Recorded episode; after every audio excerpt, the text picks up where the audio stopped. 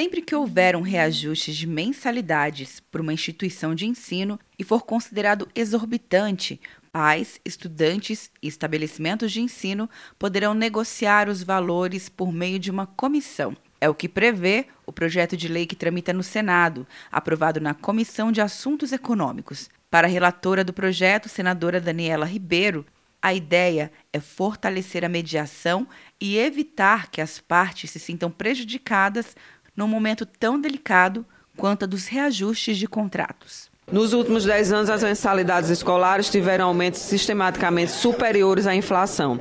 Em 2018, tais aumentos afetaram cerca de 9 milhões de alunos matriculados na rede privada de ensino, segundo o Censo da Educação Básica realizado pelo Instituto Nacional de Estudos e Pesquisas Educacionais, Anísio Teixeira INEP. Quando ocorre um aumento significativo das anuidades, os pais ou responsáveis podem negociar com as instituições de ensino.